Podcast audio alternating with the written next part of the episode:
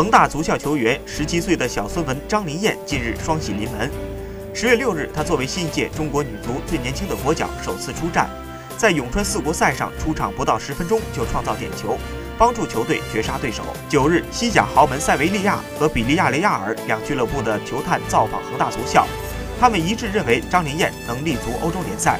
并考虑引进他到欧洲踢球。西甲球探称赞恒大足校的青训模式非常优秀，是世界一流的青训平台。